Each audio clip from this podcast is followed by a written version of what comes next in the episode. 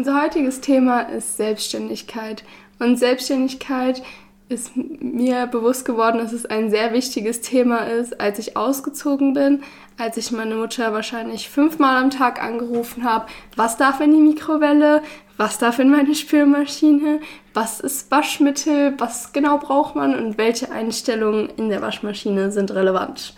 Somit herzlich willkommen zu einer neuen Folge Deine Prise Psychologie mit den Psychologen und Autoren Stefanie Riesler und Fabian Kronimund. Hallo Fabian.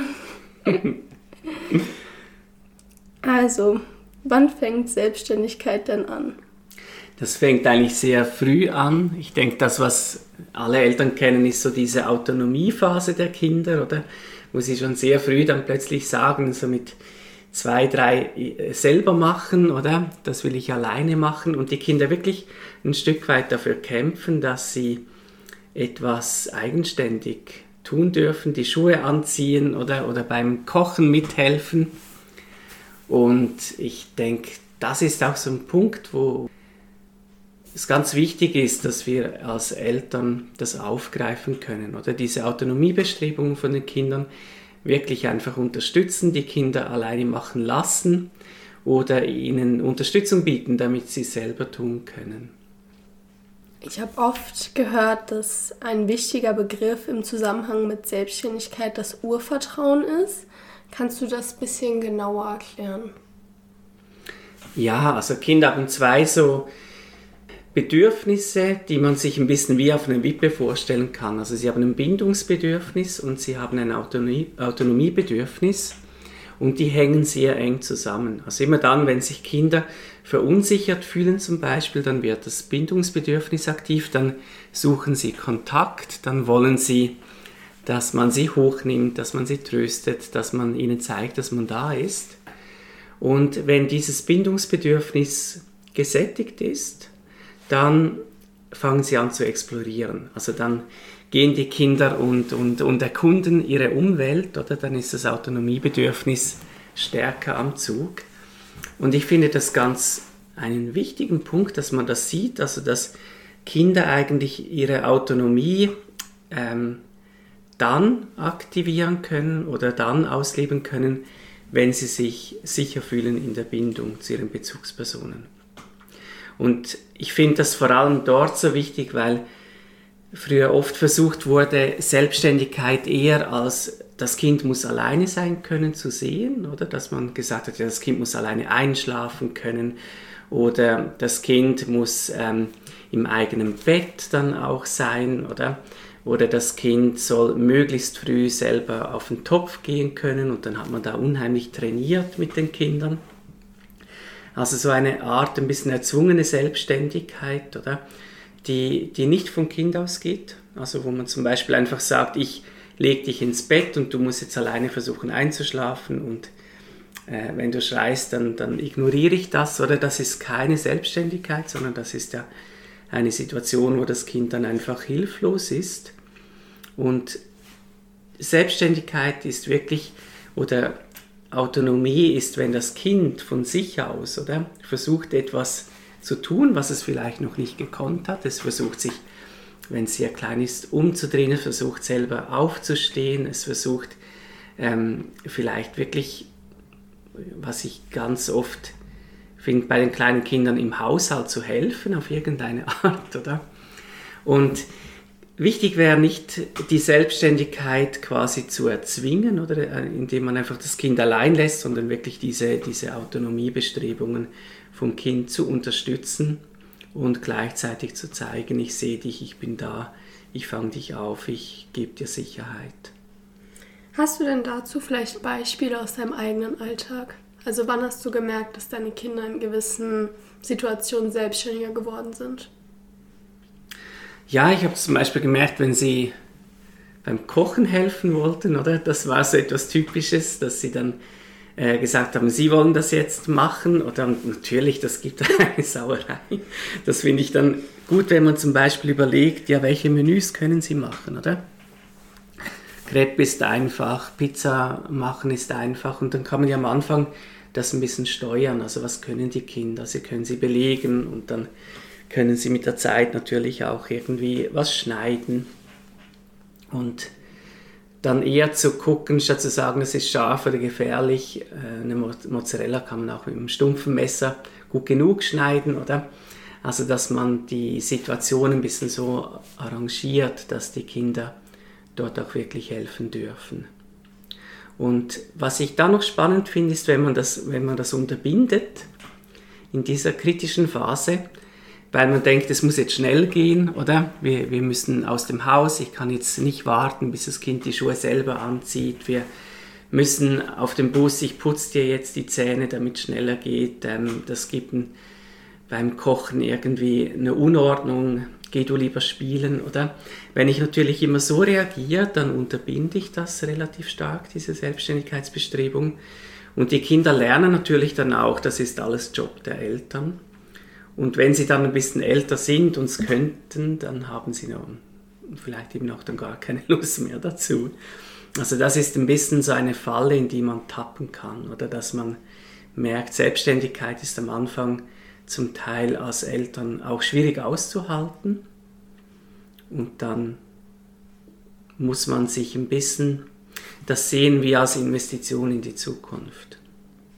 So eine Studie, die ich auch ganz spannend fand, ich habe die leider nie mehr gefunden, habe die vor etwa sieben, acht Jahren gelesen, das war in einer Kinderkrippe und dort haben sie Videokameras aufgebaut und sie haben eine interessante Beobachtung gemacht, wenn ein Kind weint, dann gehen zum Beispiel andere Kinder zu diesem Kind hin und versuchen es zu trösten.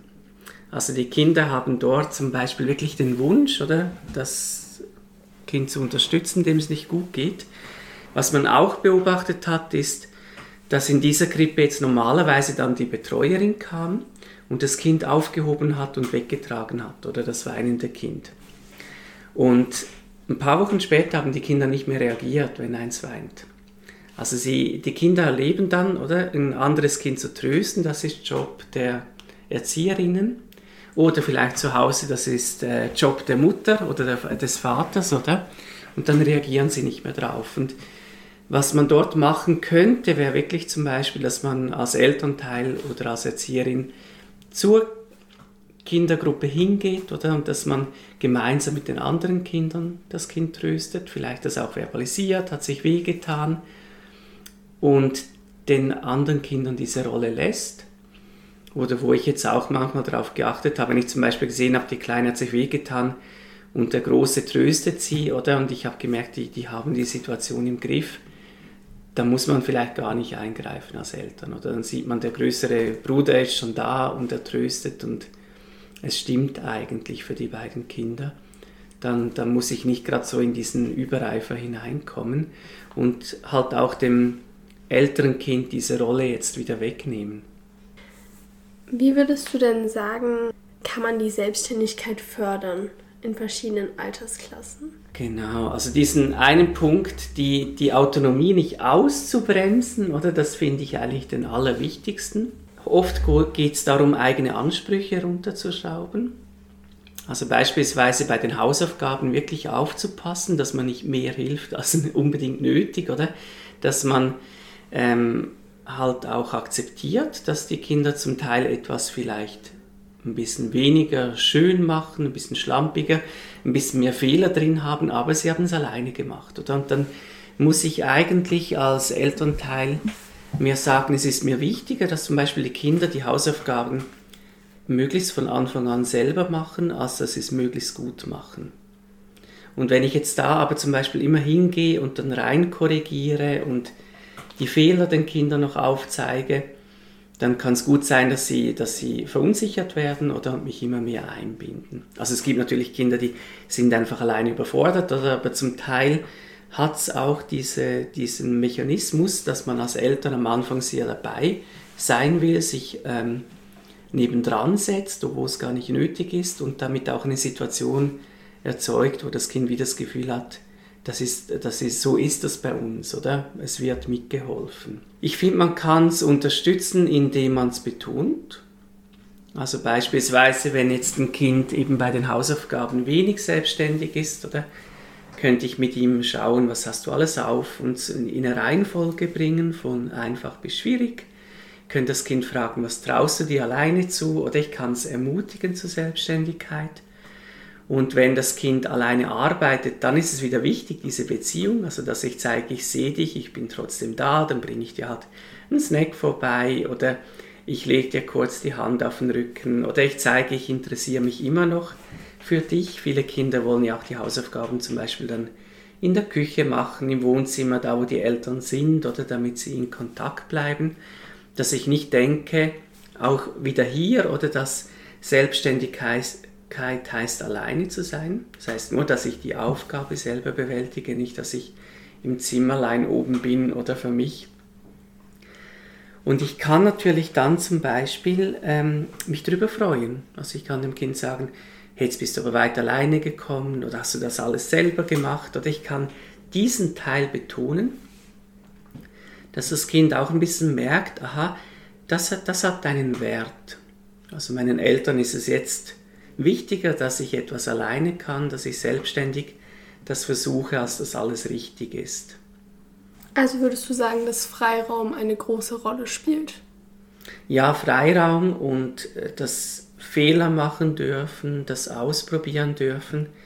Je mehr ich zum Beispiel als Elternteil das Gefühl habe, es dürfen keine Fehler passieren oder es, es muss alles klappen, es darf keine Unordnung geben etc., je, je verkrampfter ich da auch selber bin, desto schwerer fällt es mir, das Kind, das Kind einfach mal machen und sich ausprobieren zu lassen. Und was würdest du sagen beim Scheitern, jetzt beispielsweise bei den Hausaufgaben?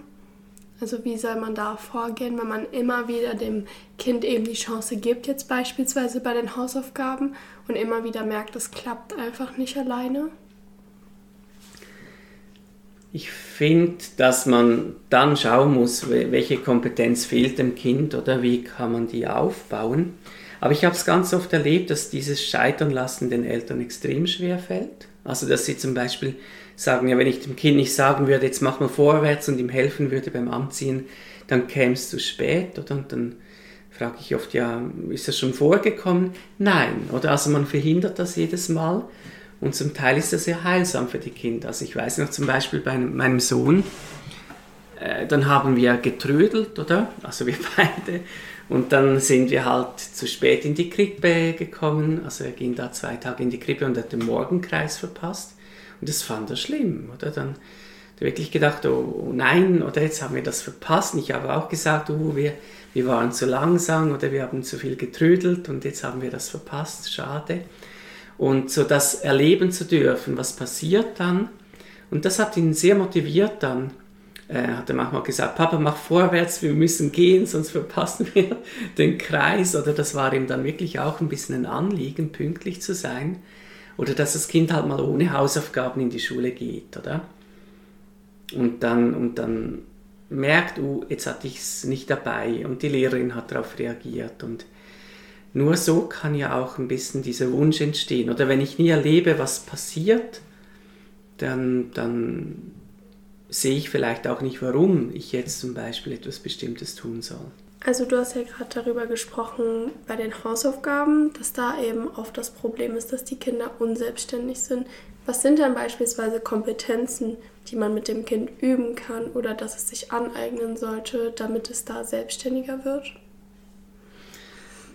Also das kann alles Mögliche sein, oder? Aber also ein Beispiel, ich, ich habe ein Kind, das einen Text lesen soll und so typisch ist, wenn Kinder sich das ein bisschen angewöhnt haben, dass man hilft, oder dann, dann hat man eben oft als Eltern auch sich eine, eine Gewohnheit antrainiert oder dass man zum Beispiel dann kommt und dem Kind den Text in einfachen Worten erklärt. Und da arbeiten beide an der Unselbstständigkeit des Kindes. Oder das Kind quasi, äh, für, für das Kind ist diese Hilfe wunderbar bequem. Ah, jetzt kommt jemand und übersetzt mir diesen eher schwierigen Text in einfach, macht noch Beispiele dazu. Und für die Eltern ist das zum Teil auch befriedigend, oder? Zu sehen, ah, jetzt versteht das Kind das und es schreibt vielleicht noch eine gute Note. Ich fand das spannend. Es gab so eine große Nachhilfestudie mit 10.000 Schülern in Basel und da konnte gezeigt werden, zum Beispiel Kinder, die über ein Jahr hinweg so in Nachhilfestudios waren, sind nachher unselbstständiger. Weil die gewöhnen sich daran, oder dass jemand ihnen diese Lösungen quasi wie auf dem Silbertablett gibt. Und sie, sie lernen nicht, ähm, sich Fragen zu stellen, Strategien zu entwickeln. Und was ich da machen kann, ist, dass ich eher eine Hilfe zur Selbsthilfe gebe. Also wenn ein Kind zum Beispiel jetzt einen Text liest und nicht verstanden hat, oder? Dass ich wirklich hingehe und sage, ja, es ist ein schwieriger Text, oder? Ähm, dass ich dem Kind auch vermittle, das musst du vielleicht zweimal lesen, dreimal lesen, dann verstehst du immer ein bisschen mehr, oder? Ähm, dass ich dem Kind sage, lies mal einen Abschnitt, frag dich, was du gelesen hast, oder? Das brauche ich zum Beispiel bei komplexeren Texten, dieses Pause machen, mich fragen, was ich gelesen habe, damit ich überhaupt verstehe, was da drin stand. Oder ich kann sagen, erklär mir mal, was du bisher verstanden hast und jetzt lies mal weiter. Oder verstehst du ein Wort nicht, wird das irgendwo erklärt. Schau mal, das ist eine Grafik, oder? Hier hilft dir die dabei, den Text zu verstehen. Oder hast du irgendein Wort nicht verstanden, kannst du das nachschlagen. Wo schlägst du das nach?